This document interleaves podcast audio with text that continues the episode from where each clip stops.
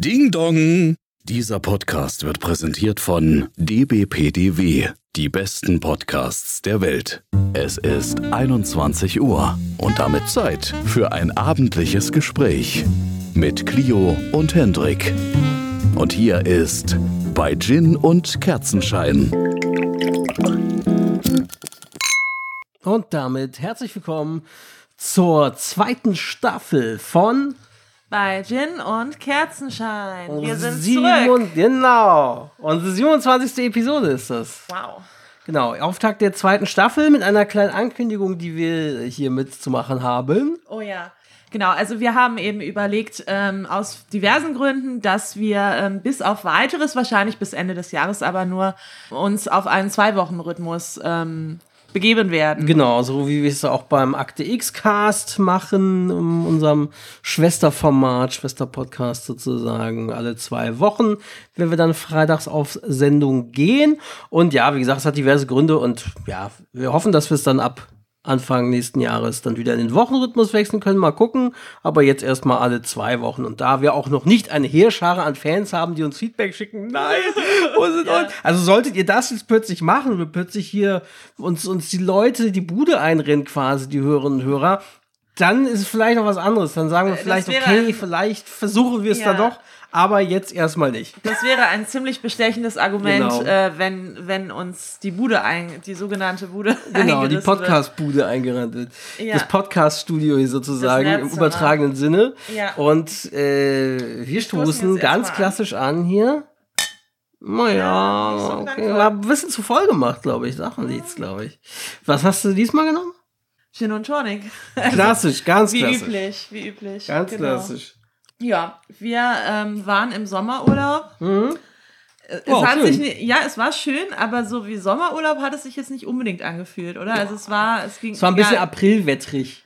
Genau. Also es hatte teilweise, teilweise war es sehr warm und teilweise frisch und windig und regnerisch und am Anfang war, wurden wir begrüßt an der Ostsee mit einem, den habt ihr bestimmt auch mitbekommen, weil der ging, glaube ich, über ganz Deutschland hinweg, egal ob Köln oder Berlin oder Hamburg. Er war Sturm. überall, ja. ja. wo quasi in ganz Deutschland Weltuntergang war. So, ne? Mhm. Und, und da war auch echt Überflutung angesagt, haben uns dann ein Rewe gerettet erstmal, wo sich Leute dann warteten, dass sie, und es war massiv. Ja, das hatte so Survival-Vibes. Ja, ne? so. das Wasser kam von oben Wir, wir haben uns schon überlegt, wo wir ein Campingfeuer machen mit den anderen Rewe Kunden. Genau, so hat es sich ein wenig angefühlt. Ja, ja, und die, die ersten Plünderungen gingen los. Genau. Im Rewe direkt gegen Geld, aber immerhin sind geil. Ja. Ja, also so, aber es war trotzdem schön. Ich fand es super schön und, und ja, Warnemünde kann man nur empfehlen. Auf jeden Fall super schön. Die Luft ist so toll. Die Luft ist viel besser als. Das hast du verraten, Großstadt. dass wir doch nicht auf den Malediven waren. So, stimmt, wir waren ja im White Lotus Resort in, auf Sizilien, waren wir, stimmt.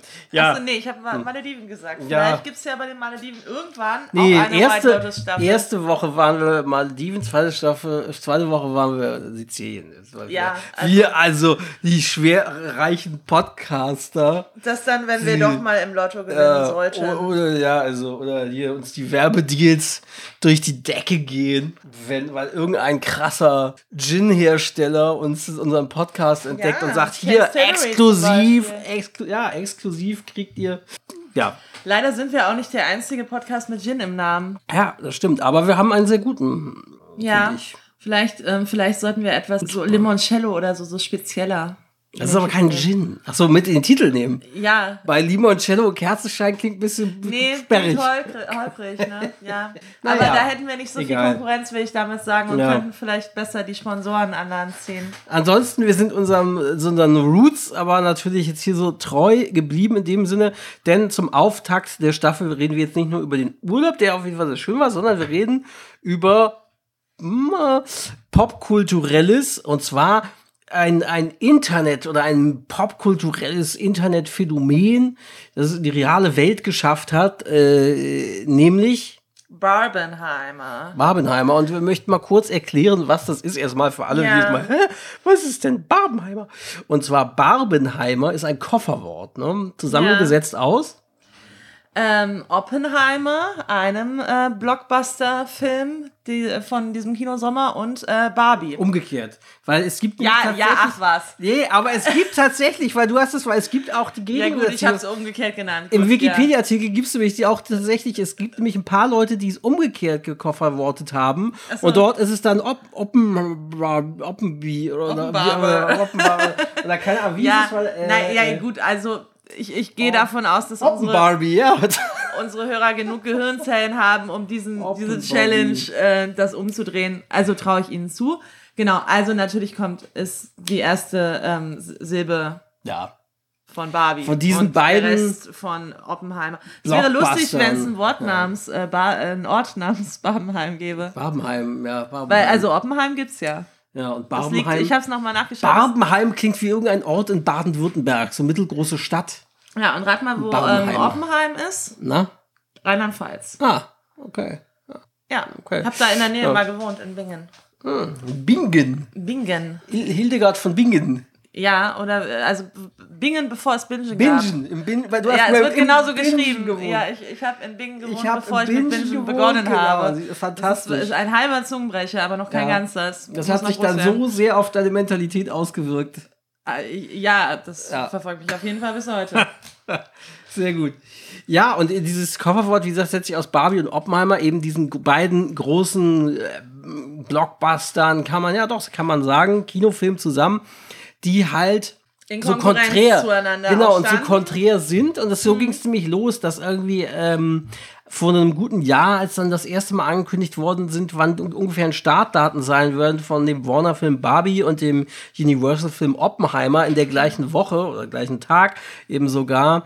Und dass das weltweit fast überall so wäre, da kamen dann die ersten Mash-ups und Memes im Internet auf, die das schon so ein bisschen verballhornt haben. Und äh, ja, man nennt sowas ja Counterprogramming.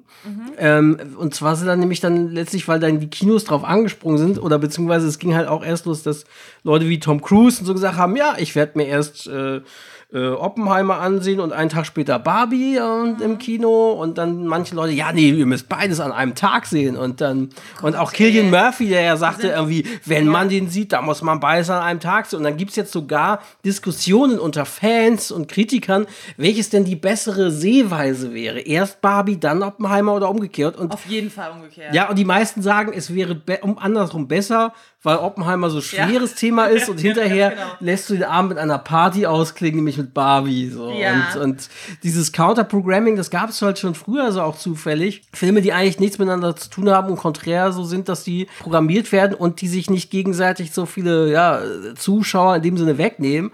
Und hier in diesem Fall hat es ja wirklich dazu geführt, dass das die Kinoverkäufe, die Ticketverkäufe sogar um 30 Prozent angekurbelt hat, weil die Ja. Leute so scharf drauf waren, das auch zu, zusammen zu sehen oder kurz hintereinander zu sehen. Da- Was ich wiederum Glaub- nicht empfehlen würde, weil es sind beides sehr lange Filme. Also Ja. vor allem Oppenheimer. Ja, also Barbie geht auch zwei Barbie Stunden, ne? oder gute zwei, Ja. so klassisch. Und, äh, und Oppenheimer drei Stunden ohne Werbung. Dann kommt ja, auch Werbung on top. Ne? Und zwei Stunden ist ja auch erst, Ist also schon- ist ja noch nicht ewig klassische Filmlänge. Also Aber- früher waren es 90 Minuten, anderthalb Stunden. Aber gut, das ist jetzt auch schon länger, das ist immer. Witzigerweise gab es das wohl 2008 ähnlich auch mit Nolan. Und zwar gab es dort The Dark Knight von Christopher Nolan oder war es Dark Knight Rises? Jetzt bin ich mir nicht mehr ganz sicher. Und am selben Tag startete das überdrehte Mamma Mia. Oder Mamma Mia 2, ich weiß es nicht. Auf Mm. Jeden das Fall. war auch sehr lang. Ne? Das war, äh, nee, nicht sehr lang, aber ich meine, das war beides halt dieses auch. Counterprogramm. Das eine so Ja. düst, ein eher düsteres Superheldenwerk von Nolan und das andere der überdrehte Tanzfilm von Aber die Nach sind Aber. auch beide schon länger, meine ich wieder, wo wir gerade beim Thema von eben wären. Die sind, also das sind nicht. Naja, 90 also, Minuten. nee, nee, nee, 90 Minuten auf gar keinen Fall, Ja. aber äh, Dark Knight Rises oder Dark älter. Knight auf jeden Fall klassisches Superhelden-Blockbuster-Kino mit über zwei Stunden oder guten zwei Stunden. Mama Mia, weiß ich nicht. Da, Mama Mia, glaube ich, so 100 bis 120 Minuten wahrscheinlich, oder? Mhm. Ja, naja. Naja, aber darum soll es jetzt nicht gehen, sondern wir wollen beide Filme bisschen besprechen, Werden anreißen. nicht am selben Tag gesehen. Nee, nee, nee, nee. Aber, Aber- in der, äh, zumindest innerhalb von anderthalb Wochen oder so. Also relativ zeitnah. Ja. Ja, ja doch, Und doch, also- doch. Wir hatten nämlich geguckt, bevor wir in zeitnah, Urlaub ja. gefahren sind, hatten wir doch an dem Samstag noch Barbie gesehen. Mhm. und dann in derselben Woche noch im Urlaub dann äh, in Rostock ja Dingens Oppenheimer. ja. genau. Also in derselben Woche zumindest gesehen. Man kann auch an dieser Stelle mal revealen, dass du ja quasi gegenüber eines Kinos wohnst. Ich sage jetzt nicht welches, ähm, aber das finde ich schon ganz lustig, wie viele Barbies hier auch immer noch äh, rumlaufen. Also dass halt wirklich viele Mädels ähm, dann oder halt auch Jungs habe ich gesehen, Hm. Männer, Frauen, Jungs, Mädchen, wie auch immer, äh, alles dazwischen in, in pink gekleidet kommen. Und ähm, das, das finde ich doch finde ich schön irgendwie, wenn das so ein Modephänomen mit auslöst. Ich finde es auf jeden Fall witzig. Genau, also das, ähm, ich habe es mir auch nicht nehmen lassen, einen rosa Pulli anzuziehen. Ja. Ja, nee, also das, das, das, äh, wir wollen über beide Filme jetzt mal reden. Ich würde sagen, wir fangen auch mit Oppenheimer an, weil man zu dem kann man, glaube ich, storytechnisch zumindest nicht so viel sagen wie zu Barbie oder, oder man, weil wir werden jetzt hier nicht die drei Stunden Handlung von Oppenheimer exerzieren, die eigentlich halt ein Ja. Biopic sind. Das ist ein Ja. Biopic und zwar ein, das ist das wiederum das Interessante, ein subjektiv geschriebenes Biopic oder subjektiv erzähltes. Ne? Willst du Mhm. Ja. kurz was zu diesem Also- Kniff auch erzählen, wie es dargestellt wurde? Ja, genau. Also das war was, was ich mich dann doch zwischendurch gefragt habe, weil ähm, es wird auf verschiedenen Zeitebenen die Geschichte erzählt. Wollen wir kurz sagen, worum es für die, die wirklich komplett historisch so, gar nicht wissen, was genau. es ist, was, wer ist der Also- Oppenheimer, Robert Oppenheimer und was hat er gemacht? Also Robert Oppenheimer war, wird heute noch bezeichnet als der Vater der Atombombe, weil er eben maßgeblich am Bau beteiligt war und eben in dieser ähm, in einer Wüstenstadt, ich weißt du gerade, wie die Trinity. heißt? Trinity. Ach, das war Trinity. Ja. Okay, gut, gut, dass ich wieder was gelernt. Genau, also in dieser ähm, künstlich errichteten Stadt ähm, wurde dann eben daran gearbeitet, diese Bombe fertigzustellen. Von Und er Nazis, hat ne? eben, genau, es ging, es war ein Wettrennen gegen die Nazis. Und es hat natürlich auch sehr viel mit moralischen Fragen zu tun, die dann aber schon immer ein bisschen weggewunken wurden. Ne? Man, sollten, sollte man so eine Waffe in die Welt setzen, ist es ja quasi. Und das wurde immer so ein bisschen weggewunken mit, naja, aber sonst sind die Nazis schneller. Also so, wir müssen die ähm, ersten sein, weil die anderen sind ja noch viel böser als wir. Oder die anderen sind böse, nicht böser als wir, sondern die anderen sind böse. Aber es ist natürlich eine ethische Frage, ob das jetzt so richtig war, ähm, diese Waffe in die Welt zu setzen. Und darum geht es eben auch um ähm, Gewissenskonflikte, die Oppenheimer auch hat. Deswegen, und wie ich vorhin gesagt habe, es wird eben ähm, auf, oder es wird auf verschiedenen Zeitebenen erzählt. Und das war etwas, was ich nicht so ganz verstanden habe, weil ähm, teilweise ist dann, sind Szenen in Schwarz-Weiß und teilweise sind sie eben in Farbe dargestellt. Und anfangs dachte ich, ah ja, okay, ähm, es ist quasi umgekehrt wie Rückblicke. Also das, was, also das hat mich schon gewundert, dass ich dachte, okay, aber anscheinend irgendwie, das ist der Kniff, dass die neueren Sachen in Ja. Schwarz-Weiß sind, Ja. die neueren Szenen und die alten in Farbe, also dass man es quasi umgedreht hat. Das habe ich aber auch ähm, nicht richtig verstanden, weil wir haben es uns jetzt nochmal von YouTube erklären Ja, lassen. genau. Ähm, es geht nämlich darum, die Farbs, ähm, in Farbe gesetzten Szenen sind die Perspektive aus Sicht von Oppenheimer, Ja. also subjektiv, Ja. und die schwarz-weißen Szenen sind immer, ähm, wenn es ja. neutral erzählt wird und wenn man es unter diesem Gesichtspunkt sich an den Film erinnert, dann, Dann ähm, fällt einem auch auf, dass es doch sehr, sehr viel fast nur aus Sicht von Oppenheimer war, Ja, weil ja, so viel ja, ist nicht ja, schwarz-weiß. ja. Also ich hatte auch erst ja gedacht, okay, wahrscheinlich, ich hätte gedacht, der, der Kniff ist der, dass vorher ist die Welt für ihn in Farbe und hinterher, weil jetzt hat er die Atombombe, die Waffe in die Welt gesetzt und nach der Zündung Ja. ist es in Schwarz-Weiß. So hatte ich mir das in, vorher in erklärt. habe ich auch gedacht. Und dann aber, halt als plötzlich haben. dann in die Zukunft sprang oder dort waren und dort aber auch Farbszenen plötzlich waren, dachte ich so, hä? Wieso Ja. sind jetzt plötzlich doch wieder Farbszenen, obwohl äh, das und das Genau. äh, und dann haben wir das jetzt eben erst begriffen, dass es eben der die Sub, die Sichtweise, Perspektive. Ja, weil wenn man diese Theorie hatte, Ja. quasi vor und nach Atomschlag, dann hat man dann irgendwann festgestellt, nee, dann ist es, also es ging dann irgendwann nicht auf. gibt's es wäre dann Sinn. Irgendwann ja, genau. inkonsequent gewesen. genau. ja. Deswegen auch gut, das nochmal erklärt bekommen zu haben und auf jeden Fall ein sehr interessantes Stilmittel. Ja, definitiv. Vor allem, was äh, auch sehr interessant ist, äh, aus Sicht eines äh, auch von, von Drehbuchschreibern oder, oder so, oder von, auch für Leute, die sich fürs Filmen machen interessieren, dass äh, Nolan ja tatsächlich mit Oppenheimer das erste Mal überhaupt sagte, hätte er ein Skript aus der Perspektive, also aus in Ich-Form geschrieben. Ein Drehbuch in Ich-Form zu schreiben, ist ja eigentlich, sonst machst du es ja eigentlich nicht. Das macht eigentlich genau. niemand, Und er hat das gesagt. konsequent hier wohl durchgezogen und nur bei eben diesen Szenen, die in Schwarz-Weiß waren, hat er das klassische Drehbuchformat äh, Format verwendet und bei allen anderen Ich-Perspektiven. Das finde ich interessant. Ich, ich frage mich auch ein bisschen, wie das ausgesehen hat, weil das ist etwas, was ich mir wirklich nur Ja. sch- schwer vorstellen kann. Drehbuch in Ich-Form,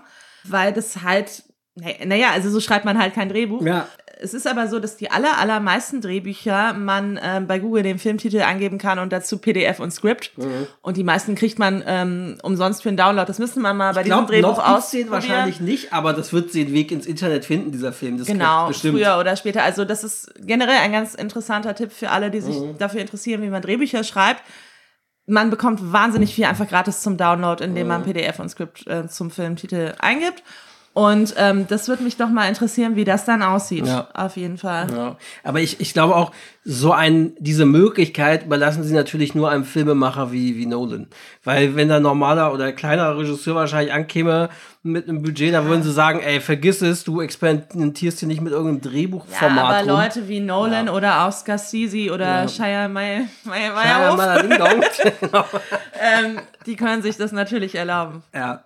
Der Meyerhoff, der ist, also, der ist besonders gut. So, weil ihr Hörer das wahrscheinlich noch nicht äh, uns so sehr gestalkt habt. Äh, Meyerhof ist Hendricks Name. Ja, das, wobei, das können bei äh, einige, also bei vom Akte X-Cast und Co. wahrscheinlich schon wissen, dass das, das, ja, mein Name ist schon ein bisschen länger im, im Äther unterwegs. Ja. Im Äther. Im Äther, Okay. ja, genau. Ähm, ja, und interessanterweise kommt Nolan ja damit auch so ein bisschen zurück, was auch diese Formatierung angeht, äh, auch perspektivisch, zu seinem mit allerersten verfilmten Werk, Memento. Memento. Memento. Memento. Memento ist ja ein Film, den hat er auch, das basierte auch wie, ein, wie sehr viele seiner Filme tatsächlich, wie auch Prestige und auch Interstellar. Und so basierte das auf einer Kurzgeschichte von seinem Bruder Jonathan Nolan, der unter anderem Person of Interest in Westworld gemacht hat. Witzigerweise mehr im Seelenbereich eigentlich sonst unterwegs ist, aber der hat Kurzgeschichten viele wohl verfasst und solche und so und oder Novellen oder Sachen und die hat Nolan dann oft zu Drehbüchern umgearbeitet und dann schließlich verfilmt. Und ähm, Ja, Memento ist auch, also wer davon noch Ja. nicht gehört hat, absolut empfehlenswert.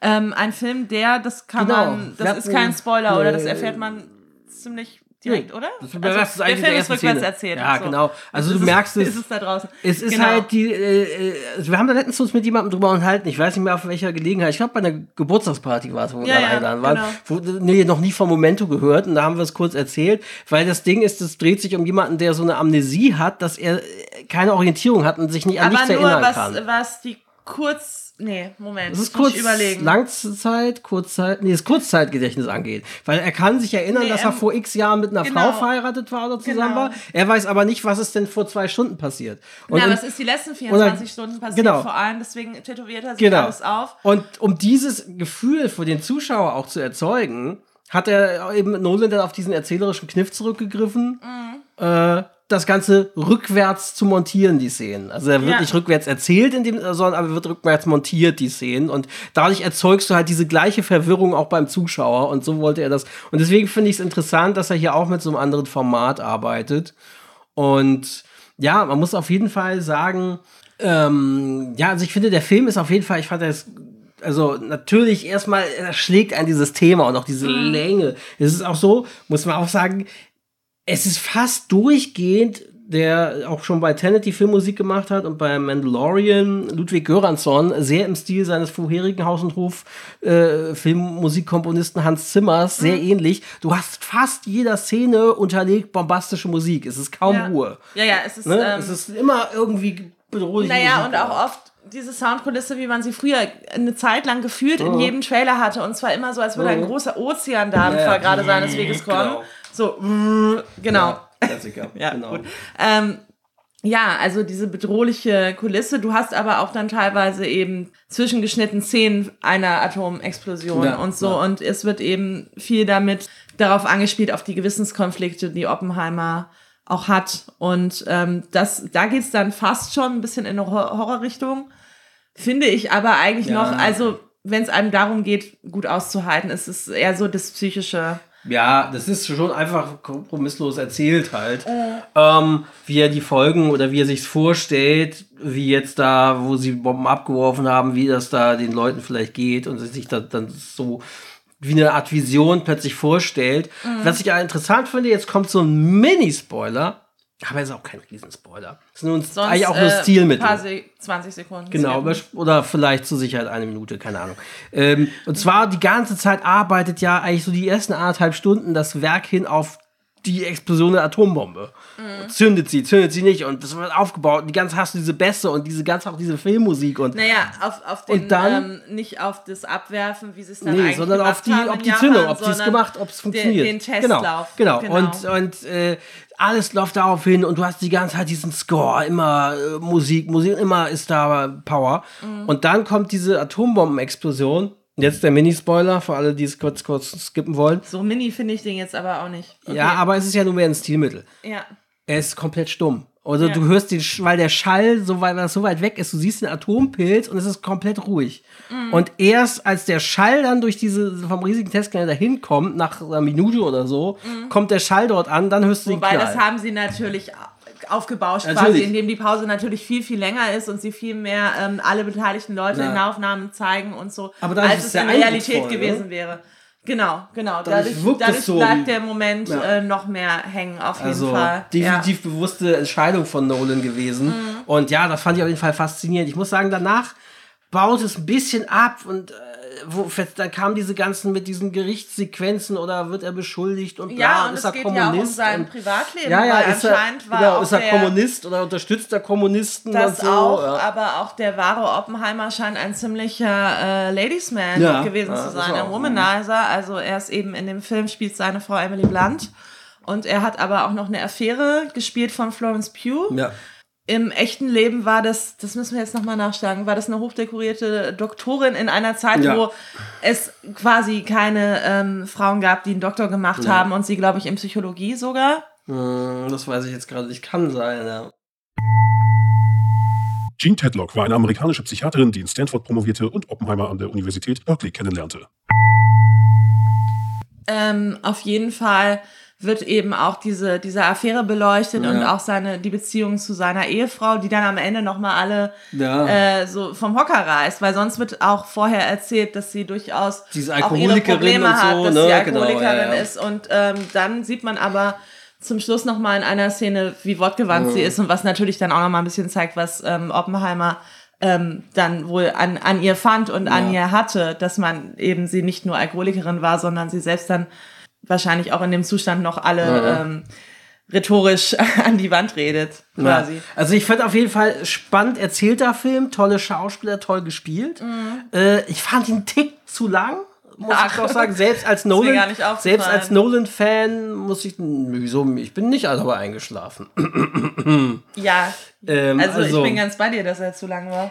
Ja, also ich finde ihn, fand ihn einen Tick zu lang. Also ich hätte ihn äh, einfach vielleicht noch um 20 bis 30 Minuten gekürzt. Dann wäre immer noch zweieinhalb Stunden lang gewesen, aber wäre vielleicht eine Ecke knackiger erzählt. Ja. So, und das war, es ist schon Sitzfleisch echt erforderlich, aber er ist trotzdem sehr gut, sehr toll gespielt. Was halt auch faszinierend ist, auch, also Killian Murphy zum Beispiel meinte, er hätte noch nie in einem Film mitgespielt, das, es sei das beste Skript, das er je gelesen habe.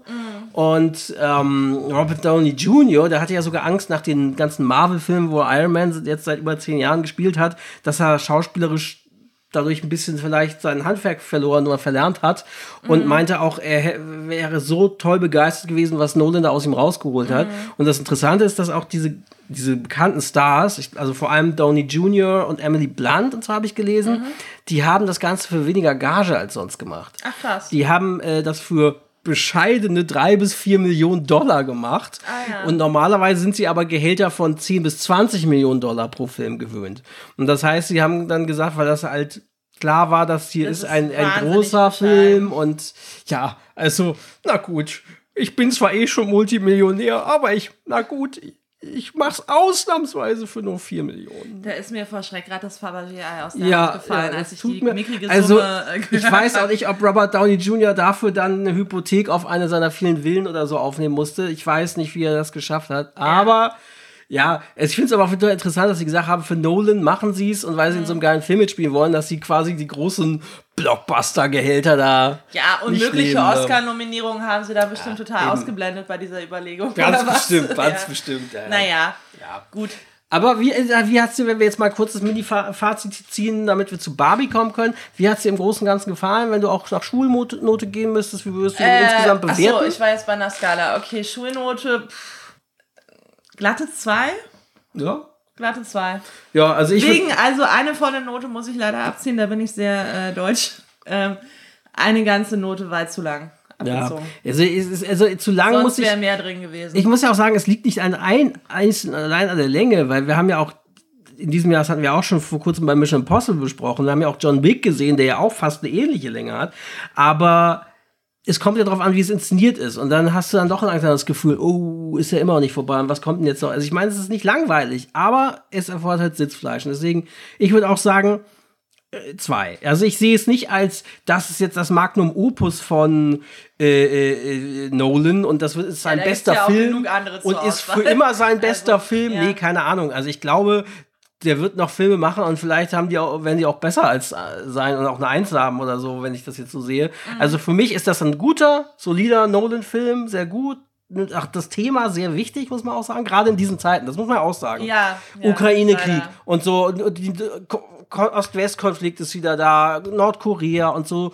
Es ist eigentlich diese Gefahr von der Atombombe und der Atomkrieg War ist brisanter denn so je da. wieder da. Ja. Und auch was aber auch eine interessante Parallele ist, wie man ja sagt, der wird auch oft mit Oppenheimer verglichen, einer, der künstliche Intelligenz mit aus dem Boden gehoben hat, also diese Large Language Models, so wie sie heutzutage designt sind, was wir kennen mit ChatGPT und Google Bard und so, worauf das alles basiert, der hat ja nicht umsonst dieses Jahr bei Google seinen einen Job an Nagel gehängt und warnt jetzt vor den Folgen von künstlicher Intelligenz, weil viele ja auch sagen, dass wir uns da gerade in so einer Von ähnlichen wem redest du? Entschuldigung? Dem Chefdesigner, der droppen. quasi, ich weiß nicht mehr, wie der heißt, ich komme jetzt nicht auf den Namen, der hat quasi die Large Language Models, wie wir sie kennen, bei unterschiedlichen Mhm. Unternehmen entwickelt und konzipiert. Und hat dann bei Google gekündigt und gesagt, ich warne jetzt vor künstlicher Intelligenz und den Folgen, weil wir da in so einem ähnlichen Wettrüststadium gerade sind, Ja. dass die, dass äh, die Firmen, Unternehmen wollen, preschen da alle Geld rein, wollen das alle vorantreiben und gleichzeitig ist auch die Angst da, dass vielleicht, weil wenn es um die Konzipierung von einer künstlichen Superintelligenz geht, die quasi Ja. die Menschheit überflügelt, Ja. vielleicht ein immoralischer Staat wie China oder so da massiv Geld reinpumpt, ohne Rücksicht auf Verluste, Genau. gleichzeitig eh schon ein Überwachungsprogramm hat, das seinesgleichen sucht, Big Brother. wie, wie in Oppenheimer. Also man blendet die Gefahren der Sache, an der gerade, die gerade entwickelt wird. Man blendet die großen, großen, Mhm. auch bei KI, großen, großen Gefahren aus. Im, im Wettstreit. Ja, Weil ja. es heißt, ja, aber die Chinesen, die handeln nicht in unserem Sinne oder im Sinne des Wohles des Planeten.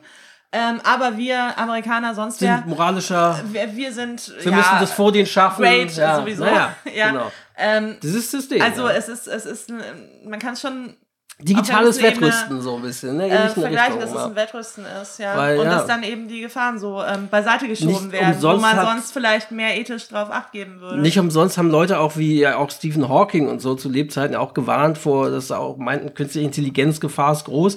Und auch, auch selbst Leute wie Hawking haben das auch mit Atomwaffen verglichen und die meinten auch, ich glaube, es war sogar Hawking, der das Zitat gesagt hat, die letzte Erfindung der Menschheit wird die künstliche Superintelligenz sein. Oder, oder das quasi, das war's. Danach wird nur noch, auch danach künftige Erfindungen nur noch von der KI kommen und nicht mehr von Menschen.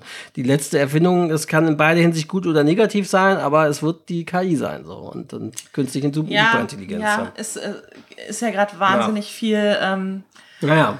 dazu im Umlauf. Ich kriege auch ständig Nachrichten dazu angezeigt zur Entwicklung in KI und auch wieder welche, ähm, wo dann im direkten Vergleich die KI schon Menschen in kognitiven Tests ähm, teilweise besiegt oder zumindest mal gleich auf Ja. ist und wo noch nicht, aber mit Betonung auf noch. Noch nicht, ja. Genau. Wenn man bedenkt, das muss man Ja. sich auf der Zunge zergehen lassen. ChatGPT und Co. sind alle noch im Beta-Stadium. Genau. Ob- Die sind erst im, ChatGPT ging erst online im Oktober letzten Jahres. Das müssen wir uns Ja. vergegenwärtigen. Das ist noch nicht mal ein Jahr her. Und das, was Und ich gerade bam, erwähnt bam. habe, ich weiß jetzt leider nicht mehr, wo der Artikel erschienen ist, Mhm. das hatte ich halt irgendwann dazwischen gespielt bekommen. Da wurde sogar noch erwähnt, ähm, dass bei diesen Tests, wo ChatGPT Mhm. gegen Menschen angetreten ist, dass es noch sogar die Dreier-Version war und noch nicht die Vierer-Version. Ja.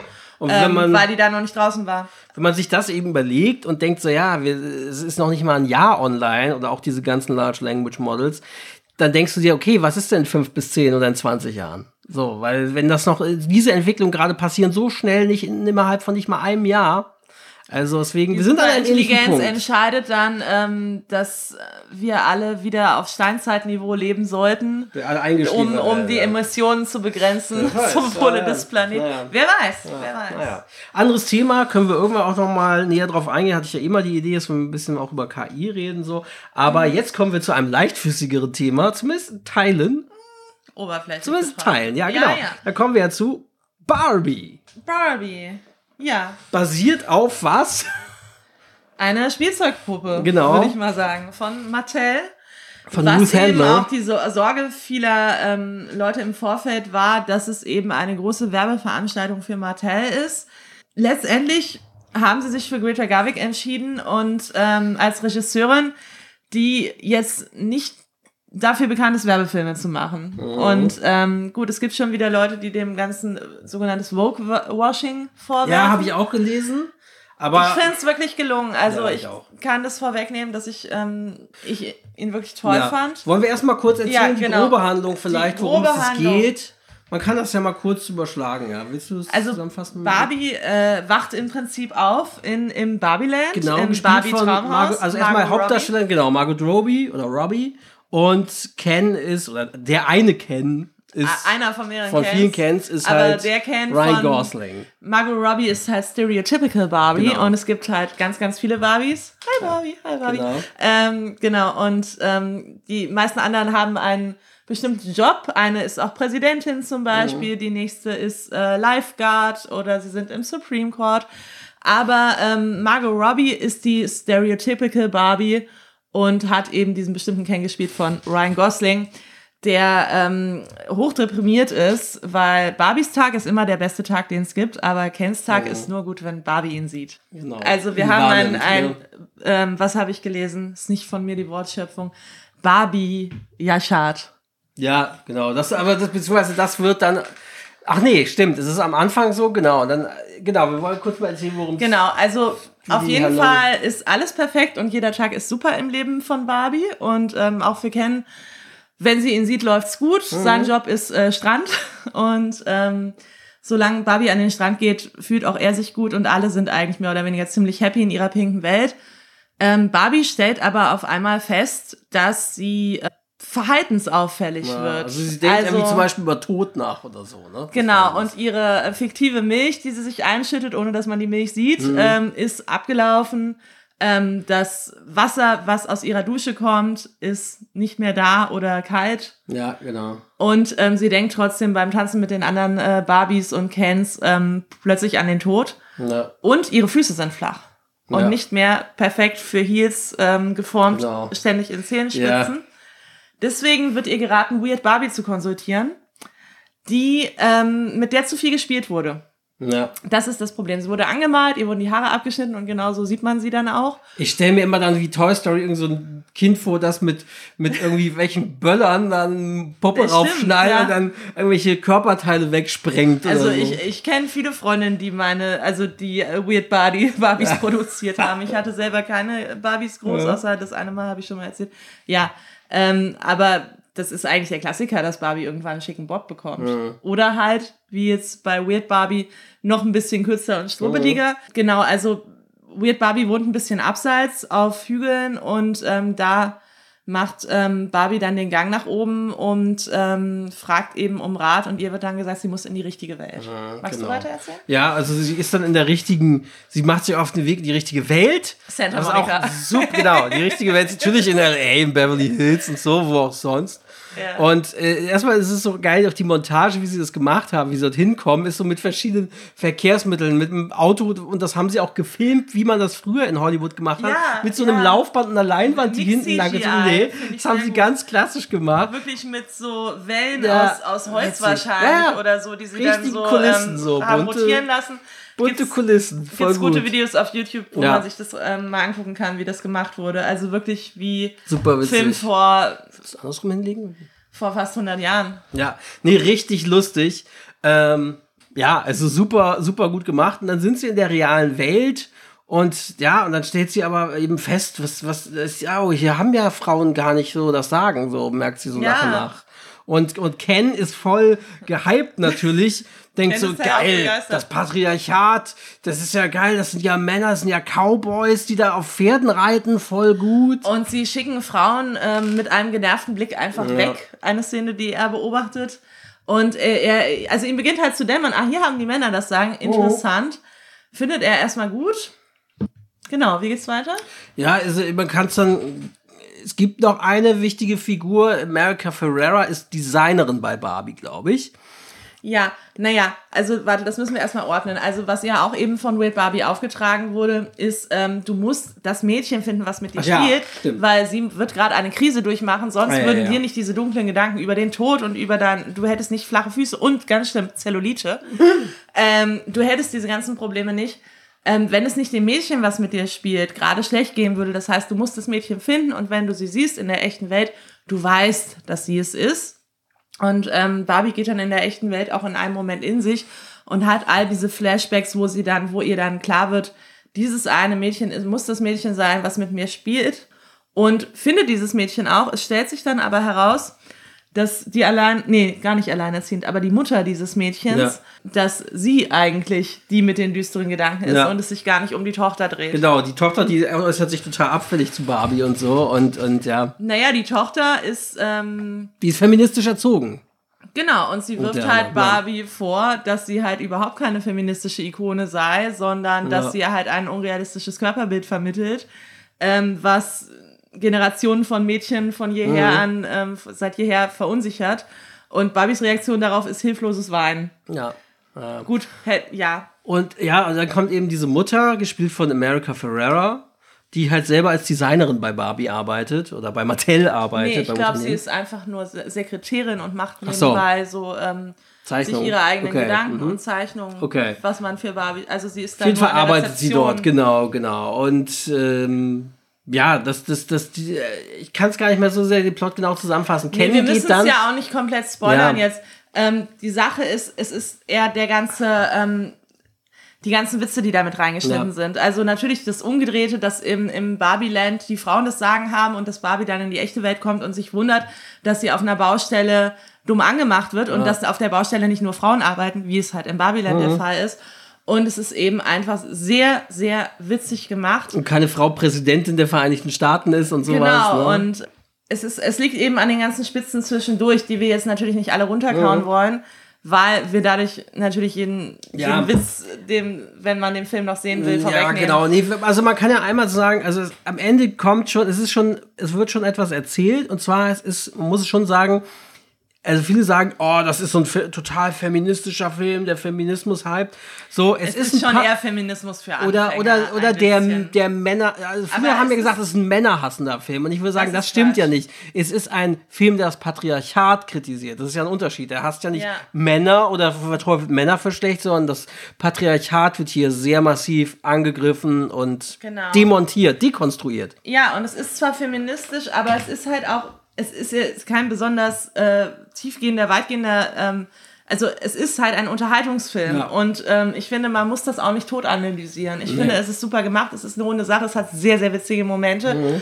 und man muss es eben, man, es ist immer noch ein Film, wie sie es auch im Trailer beworben haben. Es Ja. ist für Leute, die Barbie geliebt haben und es ist Leute, für die Barbie hassen oder gehasst haben. Und man darf da jetzt keine Hochkultur erwarten. Es ist Nee. aber schon sehr, sehr witzig gemacht Ja. und sehr gelungen. Und diese Kritik, die ist eben auch gut erzählt, gut verpackt. Und was halt besonders auch Spaß und eben macht. auch Kritik an Mattel und deswegen Mhm. nicht, nicht unbedingt Werbe, äh, Werbeveranstaltungen. Also auch, welche Fehlgriffe Mattel hatte, die sie auf den Markt gebracht haben an Barbies, Mhm. die jetzt, also erst recht aus heutiger Perspektive, einfach ähm, befremdlich sind. Eine Grow-Up-Skipper, die kleine Schwester von Barbie Skipper, die man nicht nur in der Größe verändern konnte, sondern durch Bewegung des Arms, wie bei einer Winkelkatze, Ja. dann die Brüste größer wurden. Das Ja. ist halt sehr befremdlich. Oder auch, sie hatten diese Sugar schwangere- Daddy Ken, Ach so. ähm, der aber nur Sugar Daddy Ken heißt, weil er einen kleinen Hund hat an der Leine namens Ja. Sugar. Also, ja. Oder, oder dass da am Anfang eine Barbie war, die, die schwanger war. Mensch. Und die sie, genau, die sie aber ganz schnell wieder aus dem Programm genommen haben, aus dem Sortiment, weil das die Naja. Kinder verstört hätte oder so. Naja, Ne? auch weil ähm, Mitch hatte keinen Ehering. Ja, und ähm, auch damals fand man es befremdlich, dass Mitch, man ihr den Schwangerschaftsbauch mit einem, also einen, magnetischen Schwangerschaftsbauch hatte sie, den man halt aufmachen konnte und das Kind rausnehmen konnte. Also das ähm, wirkt auch einfach absurd. Aber das mit dem Ehering ist natürlich wieder typisch konservatives Amerika, dass man das nicht, ähm, ja, dass das nicht gern gesehen wurde, dass Mitch dann offensichtlich schwanger ist, ohne verheiratet zu sein. Ja, und man muss sagen, was für uns besonders cool ist, auch für andere Leute, die Filmwissen haben oder viele Filme kennen oder popkulturell interessiert sind. Es ist ein riesiges popkulturelles Metafest. Ja. Also es ja, gibt, ja. auf YouTube kann man sich angucken, es würde auch nicht Sinn machen, jetzt alles aufzuzählen. Da gibt es ein Interview mit Greta Gerwig von Letterboxd auf dem Letterboxd YouTube-Kanal, wie sie alle irgendwie 32 Filme durchgehen, die als Inspiration oder Hommage für Barbie gedient haben. Ja, wahrscheinlich waren es dann unterbewusst sogar noch mehr, aber 32, die sie halt in diesem Video nennt, mit konkreten ähm, Beispielen. Angefangen direkt mit Odyssee 2001 ist es, ne? Ja, ja, genau. Hm? Odyssey im Weltraum, ja. Odyssee im Weltraum und ähm, bis hin zum Paten und äh, Singing in the Rain und vor allem älteren Filmen. Also ich glaube, das neueste Hier, ist noch genau. die Truman Show. Genau, Truman Show ist das Neueste, haben sie auch gesagt. Ja. Genau, genau. Ansonsten Die Jacques Demy-Filme, Fran ein französischer Regisseur, ja. also ein, ein Potpourri an Filmen. Äh, was ich sehr witzig fand, ist, dass Splash dabei war. Auf, Ja. Zu Deutsch Splash, eine Jungfrau am Haken. Den habe ich damals, glaube ich, sogar mehrmals gesehen, Mhm. wenn der mal im Fernsehen lief. Mit Tom Hanks, der sich in eine Meerjungfrau, die an Land kommt, verliebt. Ganz, ganz süßer 90er-Jahre-Film.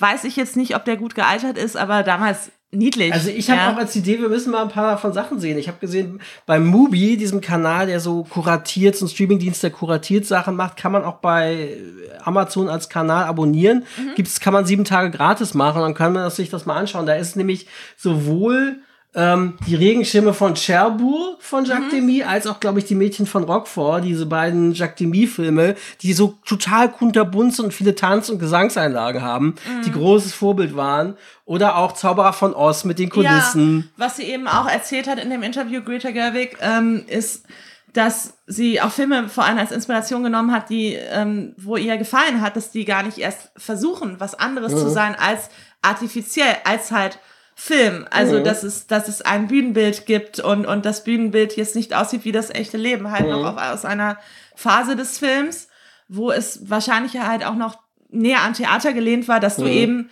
sahst, dass es Holzkulissen sind, dass da ein Regenbogen auf Holz aufgemalt wurde zum Beispiel Ja. und ähm, der abfotograf äh, abgefilmt wurde. Und ähm, als dem Film noch mehr erlaubt wurde, ein großes Theaterstück quasi auf ähm, auf Band zu Leinwand zu sein, bringen, ja, ja, genau. auf die Leinwand zu bringen.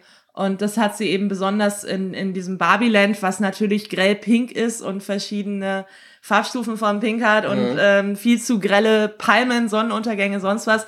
Das hat dann natürlich als Inspiration ähm, sehr gut funktioniert und ich fand es ganz interessant, was für ein breites Filmwissen sie dann, allein wenn man sich dieses YouTube-Interview von Mhm. ihr anguckt, ja. was sie da alles mitbringt und ähm, wie unterschiedlich da auch die Inspiration ist und wo sie sie Mhm. herzieht, hat mich ein bisschen daran erinnert, was ich jetzt schon so über Tarantinos Background gelesen habe, der ja auch seine Inspiration Mhm. wirklich aus den verschiedensten Jahrzehnten und von den verschiedensten Genres her bezieht und auch oft sehr direkt sagt, er klaut und er lässt sich nicht inspirieren nur, sondern er stellt die Szenen richtig nach und er sieht nicht ein, warum das was Schlechtes äh, sein soll, zu klauen.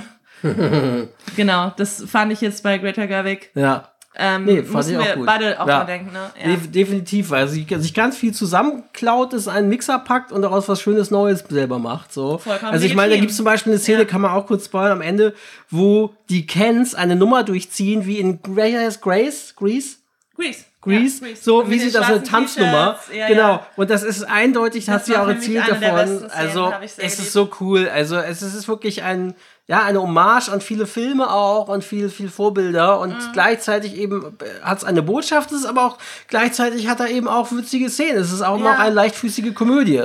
Eben, Ja. und ich finde, man muss das auch nicht tot analysieren. Also ja, klar kann man sagen Woke-Washing, aber ähm, dann kann man auch immer, wenn jetzt in einem Film äh, Leute ähm, gezeigt werden, die, keine Ahnung, die autistisch sind oder die im Rollstuhl Ja. sitzen oder die, wenn der divers besetzt wird, dann kannst so, ne? du immer sagen, das ist Woke-Washing und dann entwickeln wir uns auch nicht Ja, weiter, wenn eben. das dann wieder nicht richtig Weil du ist. jedes also, Mal immer verdächtigst, das machen die jetzt nur, um ihre Weste reinzuwaschen, Ja. dass sie so einen Film machen, so, ja, wo, Ja, okay, und es dann ja kannst gut, du dass nichts wir uns machen. bemühen, divers zu erzählen Ja. und dann aber wieder den Vorwurf von Walkwashing zu machen. Ich weiß, ich bin offen für Diskussionen. Meldet euch gerne. Mhm. Ja. Mhm. Äh, sowieso, liebe Hörerinnen und Hörer. Aber ich, ich finde, es ist, es ist doch gut, wenn es wenn sich bemüht wird, Mhm. in die richtige Richtung zu gehen. Ja, äh, ich will noch kurz was bisschen zur Hintergrundgeschichte von diesem Film erzählen. Und zwar, also erstmal, der sollte seit 2009, hatte Mattel ursprünglich äh, an, ich glaube, Universal ähm, verkauft, Verfilmungsrechte für Barbie. Dann äh, hat sich's ewig verzögert. Und genau dann, wenn Drehstart sein sollte, und es, äh, dann kam wieder irgendwie, äh, oh, die Rechte sind verfallen, Sony Pictures hat sie plötzlich gekauft. So, und dann ging es so weiter und schließlich am Ende ist es jetzt bei Warner gelandet. Es sollte ursprünglich, sollte schon Anfang der 2010er Jahre dann verfilmt werden. Erst sollte, war Amy Schumer, sollte Barbie spielen. Oder? War es Amy Schumer? Das Amy Schumer, genau. Die sollte ursprünglich Barbie sein. Und ähm, dann ab 2017 war Anne Hathaway im Gespräch für den Film. Hätten und es sie dann sollte. bestimmt auch blond gefärbt, ne? Die, und es sollte tatsächlich, als Anne Hathaway im Gespräch war, es war auch schon eine Regisseurin im Gespräch, Alicia Johnson. Und es sollte dann Anne Hathaway auch Gesangseinlagen geben von Barbie. Und sie sollte auch schon eine Figur darstellen, die das Barbie-Universum verlassen muss, da sie nicht perfekt sei. Auf ihrer Reise sollte Barbie zu der Erkenntnis gelangen, dass Perfektion von innen komme und nicht von außen. Der Film sollte zeigen, dass der Schlüssel zum Glück der Glaube an sich selbst sei, frei von der Verpflichtung, sich an einen unerreichbaren Standard der Perfektion zu halten. Das heißt, dieses grobe Konstrukt gab es schon, was sie Ja, jetzt auch ja. umgesetzt haben. Greta Gerwig hat es halt nur noch mal überspitzter und noch mal mehr Ja, formuliert. diese Spitzengrad, was auch ja. Mattel betrifft, finde ich wirklich sehr gelungen. Äh, Allein, dass der CEO von Mattel gespielt wird von Will Das Ferrell, ist super lustig. ist, ja. ähm, ist einfach gut. Also geht rein, bildet euch selber Ja. äh, eure Meinung dazu. Ich, ich würde dem die Schulnote 1 geben. Ja. Also es war so, dass dann eben äh, 2019 haben sie dann nämlich angefangen, dass sie Noah Baumbach und, und äh, ihren, ihre, äh, Greta Gerwig, das Ehepaar, erst als Drehbuchautoren gesagt haben für den neuen Film. Dann kam Casting mit Margot Robbie und so. Und dann kam erst, okay, nee, Greta Gerwig übernimmt jetzt auch die Regie, jetzt schließlich als Ah Ankündigung. ja, so. ja. also finde ich auch interessant, als Ehepaar ähm, so ein Drehbuch zu schreiben, was sie, glaube ich, aber schon, sie haben Mhm. Häufiger, schon vorher, ja. ähm, Ach genau, deswegen meinte ich, dachte ich auch Mubi. Bei Mubi ist auch Francis H. drin gerade aktuell. Äh, der andere Film von Noah Baumbach und, Mhm. Ja, und ja, Peter ja. Gerwig so. Und, und ja, ich finde es total interessant. Und äh, ja, man sagt, äh, Ryan Gosling, der hat sich erst war er nicht überzeugt, ob er Ken spielen soll. Und ich weiß nicht, ob das stimmt, aber die Anekdote, die er erzählt, äh, besagt, dass er halt irgendwie dann nach einem Gespräch oder Castinggespräch mit Greta Gerwig ist er dann irgendwie irgendwo lang spaziert und hat im Hinterhof oder irgendwo auf dem Boden liegen sehen, einen, einen kaputten Ken in irgendeiner Pfütze oder im Dreck oder so, irgendwie derangiert, hat ihr das Foto geschickt und gesagt, äh, this story needs to be told. so, und dann Ja. war Ryan Gosling ja überzeugt so und ja. Ein toller Film, wirklich. Und ich würde Ja. sagen, was hast du jetzt als Schulnote gesagt? Eins. Ja. Okay. Also, ja. ich würde sagen 2 plus. Okay. 2 plus. Also es ist nicht ganz perfekter Film, aber Ah, ja. ich habe mich trotzdem sehr gut unterhalten gefühlt. Gut, sagen wir, ähm, also bei mir wäre auch noch eine 1 plus möglich und es ist aber eine glatte 1. Mhm. Aber ich glaube, wir sind da einfach ganz, ganz große Kartoffeln. ja. Die, die selbst wenn alles perfekt ist, immer noch sagen, ja, aber ich gebe nur 9 von 10 Punkten. Ja, ja. Nee, aber Ja. er war, er ist, er ist sehr unterhaltsam. Es ist ein Ja. sehr unterhaltsamer Film. Man Ja. sollte ihn sich, auch wenn Leute jetzt sagen, oh, das ist mir zu künstlich und so, nein, lasst euch davon nicht beirren. Und auch wenn ihr Männer seid und Das- sagt, das ist kein Mensch. Selbst wenn ihr Männer Ja, seid, weil es ist, ich habe jetzt schon von mehreren, gucken. ich habe schon von mehreren Leuten sowohl im Internet gelesen als auch im persönlichen Gespräch Ja. gehört, die ihn sich nicht ansehen wollen, weil sie gehört haben, es sei ein männerhassender Film. Und wie gesagt, das, Das stimmt stimmt nicht. nicht. Es ist Nein. kein männerhassender Film. Also, Es ihr seid auch Kinderf. Ja, ja, es ist, es ist eine witzige Geschichte und man muss da Oh. auch nicht mehr hineininterpretieren, als dass es ein, eine, eine, ein Film voller popkultureller Ja. Anspielungen ist, der selbstironisch ja. mit dieser Spielzeugfigur umgeht. So, und Ja. dam- damit haben wir doch schon unser Schlusswort jetzt Genau. gefunden. Er ist ein, ja, eben, also die Ironie ist sehr wichtig in diesem Film und sie meint fast alles ironisch, ja, Frau, Frau Gerwig, wie sie es erzählt. So. Das, ja, in diesem Sinne, ich hoffe, euch hat's gefallen, unser kleines Barbenheimer, wie es andere auch gemacht haben. Wahrscheinlich gibt ja auch diverse Podcasts, die das auch natürlich nach, auch Ja, in einem klar. Atemzug besprochen haben in einer Natürlich, Episode. Die auch schneller waren Speed als sich, wir, ja, weil natürlich. wir waren in der, in der Summer Vacation. Ja, genau. Haben wir aber auch angekündigt. So. Genau. Und äh, in diesem Sinne hoffen wir, ihr bewertet uns, ihr abonniert uns und bitte schreibt auch gerne Feedback auf Vor Twitter. allem, wenn ihr aus Österreich Ja, kommt. genau. Nach wie vor. Ja. Warum? Warum? Genau, wie kommt es? Schreibt uns Feedback auf Instagram, auf Twitter oder auch Es eben heißt bei X jetzt. Ach ja, ich bin so oldschool. Ja. Ich bin so oldschool, ich bin voll von Sorry. gestern. Aber auch könnt ihr auch auf X, könnt ihr uns auch ein, nicht Tweet, ein, ein X schicken. Und äh, auf Instagram auch. Und aber auch bei Spotify könnt ihr auch direkt unter den Folgen jetzt äh, kleine Rezensionen oder Feedback schreiben. Jeweils. Also gerne auch auf Spotify direkt. Wir freuen uns über jegliches Feedback, das da kommt. Und dann hören wir uns wieder in. Zwei Wochen. Genau. Diesmal müssen wir nicht äh, Drei. drei von ChatGPT. Habt ihr vielleicht genau gemerkt. Vielleicht, vielleicht haben wir euch jetzt zum Schmunzeln gebracht. Eigentlich Drei. sollte die Sommerpause kürzer werden, können wir jetzt mal revealen. Hat man sich wahrscheinlich auch schon Ja, ich gedacht. fand das, es erinnerte mich auch ein bisschen an die Simpsons. Da gab es diese Folge, wo Homer da in New York und dann hat er da sein komisches Gerichtsurteil wegen seinen Strafzetteln, soll da irgendwie diese Hotline anrufen. Dann kommt, Ihr Gerichtsurteil ist, Ihr Antrag wurde, und dann kommt so eine blöde Telefon Bandeinspielung, abgelehnt.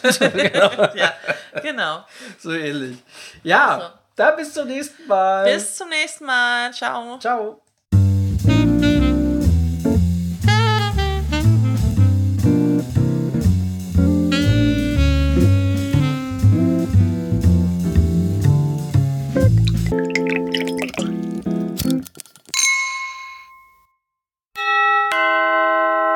Dieser Podcast ist Teil des Podcast-Netzwerks dbpdw, die besten Podcasts der Welt.